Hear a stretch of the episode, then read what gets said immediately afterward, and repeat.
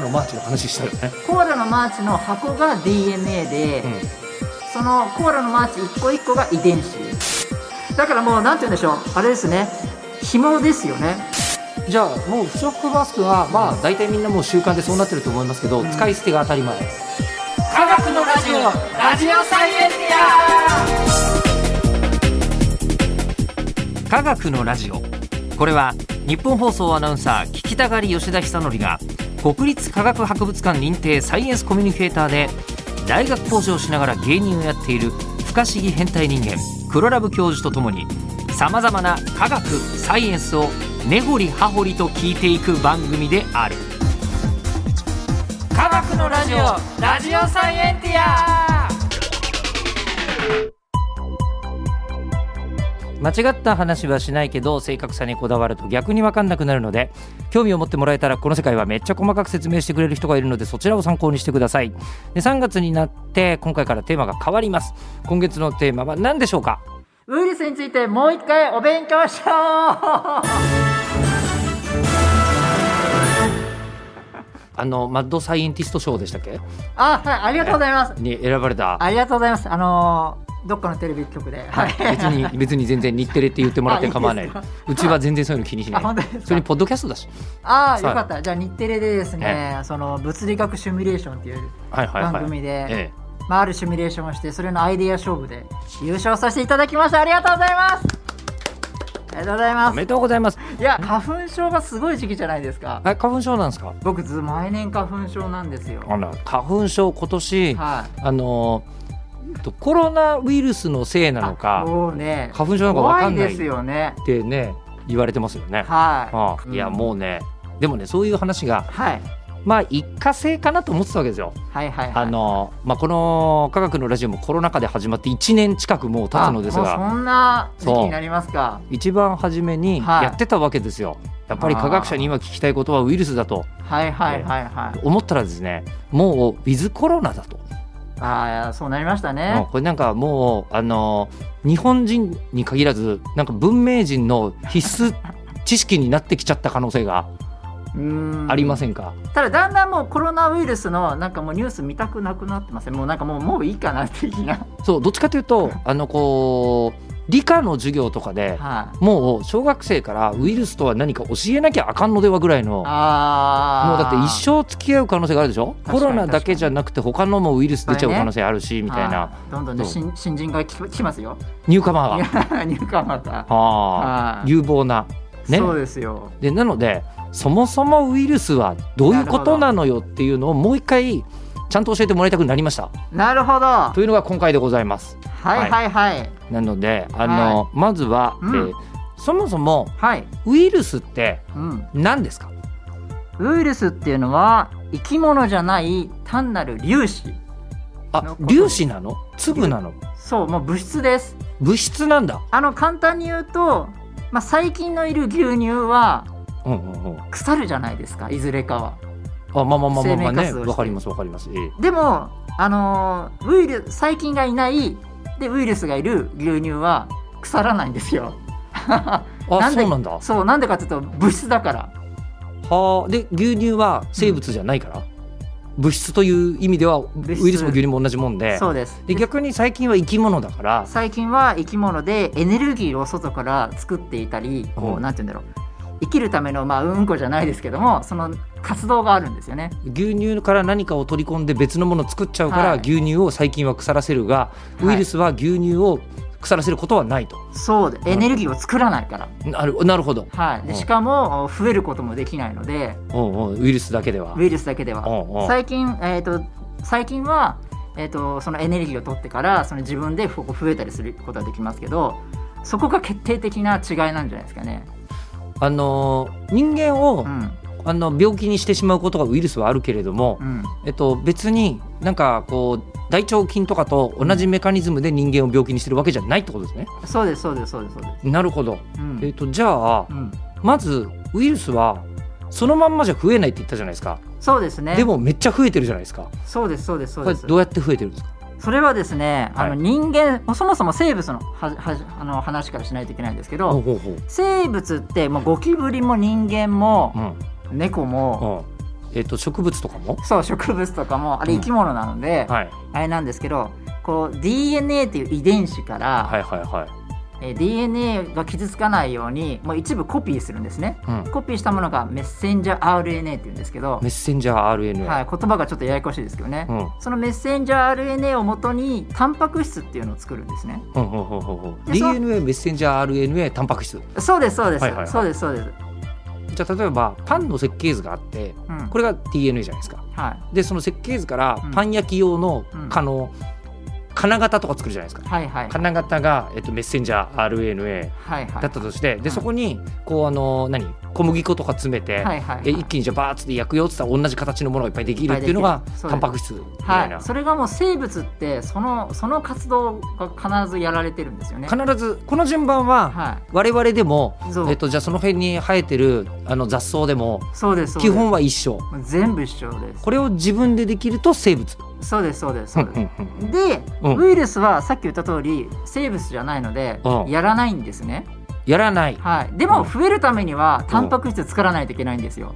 ウイルスもはいタンパク質でできている、はい。できているのでウイルスの材料もタンパク質、タンパク質んうん一部タンパク質なのでう、んうんそれを作らなきゃいけない。どうしたらいいかっていうとウイルスっていうのはもう最低限のパーツしか持ってないんですね。あの子あの子たち。めっちゃちっちゃいめっちゃちっちゃいあのミニマリスト今で言うとミニマリストあの何にも、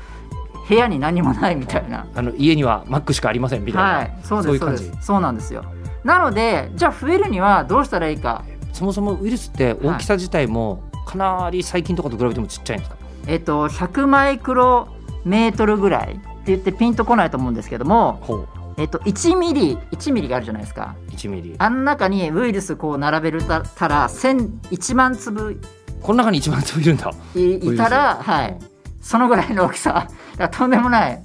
微粒子花粉の100分の1とかそういうぐらい言うんですけど花粉よりもさらにそんなちっちゃいんですかあそうですそうです花粉だと1ミリの間に大体100個ぐらいなんだとかそうですねまあまあまあはいギリ存在を想像できそうな感じがするけど、まさあらにそうですねその100分の1そう1万粒も集まって1ミリになるぐらいなので、よく見つけた ね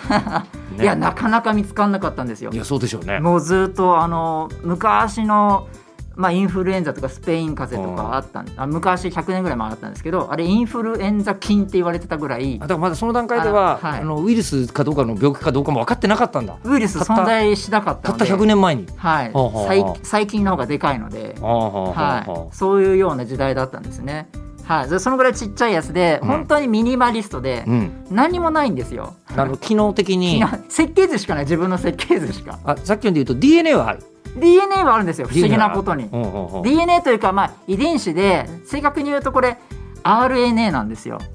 これややこしくなんてか遺伝子って DNA と RNA に分かれるんでしたっけあのーえっとウイルスには DNA っていう遺伝子を持ってるやつとうん、 RNA だけど遺伝子の役割をしてるやつがいるんですよあの詳しく言っちゃうとでややこしくなっちゃうので今回はもう RNA と DNA はまあほぼ同じだと思っちゃってくださいなるほどなんかコアラのマーチの話したよね、コアラのマーチの箱が DNA で、うん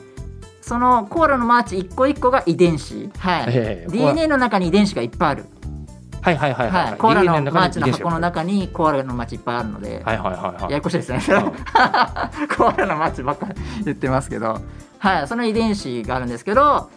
そう遺伝子っていうのはタンパク質を作るものが遺伝子なので,、うんうんでそれが RNA なのか DNA なのかは実はバラバラだったりするんですね生物によって。うんうんうんでウイルスではのたまたまコロナウイルスさんはうん RNA っていうのが設計図に持っているやつなんですよ。うんうんうんうんはいうんい、っていう感じででその RNA ウイルスなんですけどもそのそれを増やすにはですねあの人間のこのさっき言った今 DNA からタンパク質を作るこの流れ、えー DNA、RNA、プロテインって書いてありますけどタンパク質って書いてありますけどこの流れを RNA からあのタンパク質作るのにこの工場を利用したいんですねウイルスさんは。えっと、人間でもはい植物でも体の中にメッセンジャー RNA からプロテインを作る、作っタていンるパク質を作る工場が、つまり、えっと、こう金型から、はいはいそのパン焼いちゃう方、うんうがあるからあるからじゃあそれ使わせてもらおうとそれ工場で工場使わせてもらおうと言っても、うんえっと、人間側からすると、うんいやいや俺たち自分のパーツ作りたいしってなってるんですよね、本当はね。えうんうんえ、でそれ設計図だけ持っているウイルスが、はい人間とかいろんな生物の細胞の中に勝手に入って入って発注を勝手に書き換えちゃう。発注を書き換えるとでしかもしかもですよお自自分のその僕たちの生命のものの発注リストは全部捨てちゃうんですよえだからもうなんて言うんでしょうあれですね紐ですよね僕が紐だとしてほうほうほう年下の彼女の家に居座ってたとしてうんうんでそこの彼女が例えば料理を作ってくれましたと、うんうんで僕はその作ってくれた料理を食べるんですけど彼女の分の料理も食べるっていうことですね彼女にずっと食べれないああはははははははそのぐらい嫌なやつです最低です ウイルスねそうだからそそほんと最低なんですよだからコロナウイルスをあみんななんかだんだん慣れてきてますけど、ういんや紐中の紐なんですよ今紐に慣れてきちゃってる感じ なんですよそうしかも普通紐でも自分の作ったものはねちゃんと残してくれるじゃないですかまあああの少なくとも彼女が食べる分は残すよのねですよね、うんうん、でもそれすらもたあ のあの食べちゃう食べちゃうんですよそあーのぐらいやばいやつなんですよやばいねやばい本当にやうんばいそうそれがウイルスなんですけどもでそのじゃあ工場をですねあ使わせてもらえようっつってん使わせてもらってでそうするとだんだんあこれもうだんだん細胞も弱ってきちゃうんですねこの中に居座られるといやまあそうでしょうなんか本当は欲しいプロテインがあったは ずタンパク質があったはずなのにそうですなんかよくわかんない俺には必要ないタンパク質ばっかりできちゃうぞみたいなこそうですそうですとになっちゃうんですよねそうですウイルスに感染すると。でちゃんとこの子たちも、うんあの免疫が免疫みたいのがあってなんだこの異物はとうん侵入してるやばいぞっうてん思って攻撃するんですよ、うんうんうんウイルスのその変なタンパク質を、うんでもこのタンパク質あのウイルスさんはうん中で自分が攻撃されないように似たようななんかダミーを出してるんですよすごくないですかダミー出して「はいはい」えーはい」って言って自分の似たようなのを出しておいてそそいつを攻撃してさせちゃうんですねそんな高度なことしてるのすごいんですよこれへえこれあの今日持ってきましたけどコロナウイルスのえ全遺伝子配列ですこれね後であのハッシュタグで載せるんでええですけどもこれあの3万個の遺伝子があの文字が書かれてるんですねこえ、れ3万文字ぐらいの情報量なんですねウイはいルスは。ではいそのはい3万文字がどのようにあのどこがどうなってるのかっていう分析してるんですよ研究者さんは今一生懸命分析してる人たちがいると。はい、うんうんうんでえっ、と、えー16個のパーツに4個かな確か4個の部品というか、うんあのなんでしょう構構造物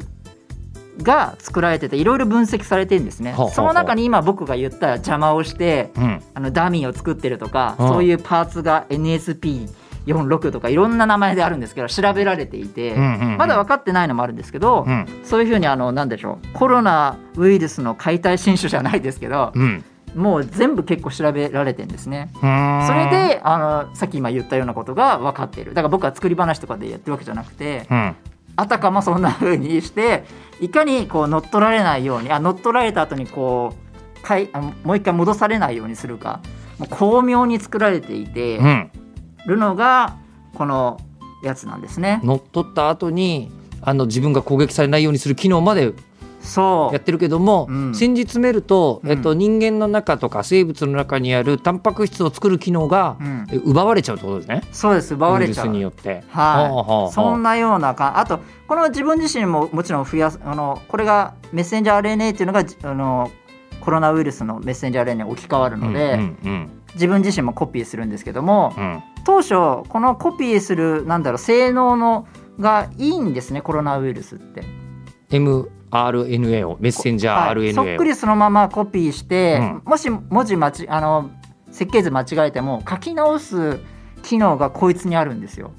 もともとと持ってるのでそのなんだろうな専門家はあこれもしコロナウイルス広がってもそんなに変異は起きないだろうと思っていたんですけど、うん今なんかもういろいろ変異し,、してるねしてますよね。うん、あまりにも人間が感染しすぎてるからあ数が多すぎ るんだ。数が多すぎてはかあはあらはあいっぱいこの治す機能が実はコロナウイルスにはいるあるけども意味がなくなっちゃってるんですね。つまり最近は、えっとエラー率はやっぱ低いんだけどエラー率低いですあのそもそもの数が異常に多いからそうですそバうンバンで変す異が起きちゃってるんだそうなんですよよ NSP12 っていうのがその修正するあの、まあ、コピーするやつなんですけどこれの性能がいいんですよ、うーん NSP14 っていうパーツが修正するんですけども、うんうんっていうのがねあの細かくやると分かるんですけどこれはねさすがにいろんなメディアでね発表してくれない、細かすぎるんですよね 今だとねそうあーまあ興研奮し究ますよねこれって多あ分しません、研究者の人たちははい今そこに関してうんいやいや NSP12 やべえことしてんだみたいなことがウイルスってすごいなんで巧妙なんだろうとはあ意外にそうですよねええではいはいあはいどうぞでえっととりあえずこれはウイルスって呼ばれてれば、うんコロナであってもインフルエンザであってもやってることは一緒なんでしょそのメッセンジャーあ RNA をはいはいま奪あって大みたいな体大体一緒です大体一緒でしょ大体一緒ですそう考えると、うんウイルスっていうのはそのじゃあメッセンジャー RNA を奪っちゃって、うん勝手に、えっと、生物の増殖機能を使って、はいえっとかえーどんどん増殖していく増殖していく存在だとすると、そうですえっと、コロナ以外にも、うんウイインフルエンザ以外にもう、んウイルスって結構いるわけですかめっちゃいめまっちゃすいる何万種分かっ何ただけでもあの登録されてる数だけで言っても3万遺伝子あ3万遺伝子3万ウイルスぐらいいるんですけほうど、ほうほうあでももう今最近そのいろんなあのなんだろう機器がえ進化してるので今すんごいウイルスいっぱい出てきていて見つかりまくってると思う見つかりまくってますただあのほとんどのウイルスは悪さしないんですよあそうなんだそうなんいるんだ結構いますいまえすじゃあ私も知らないうちに、ああもうもうもう知られてないウイルスとかえいっぱいあの感染してるはずですえ、確かになんか、まあ、たまになんか、まあ、あのノロウイルスにかかった子供たちとかが出たりしますけど、はいはいはいまあそういう感じで、まあ、ノロは悪い悪さして悪ま悪すいけ人どはするけど全然何もしない本当に無害な、はいあの中でかん広がってるんですよ体の中で体の中で広がってるけどもあのそのダメージ与えないメッセンジャー RNA ははいもう乗っ取られているが、乗っ取られて乗っい取らるれてるが作っていいるタンパク質が別に何とも悪くないみたあいなの多分共存してるんでしょうねうまうまい具合に、えあいるんだそんなに、はい、いるんですけどでもあんまり研究されてないんですよお金にならないからあ病気じゃないからね 悲しいかなだけどその中そういうのは、はい例えば人間もそうだし、うんその辺歩いてる猫にも知らないうちに無害なウイルスがもういっぱいいますいるだろうし、いっぱいいますはい、で、えっと、植物の中にもそういうのはもう全部いますいるだろうと。そもそもウイルスが見つかったのって、ええタバコっていう植物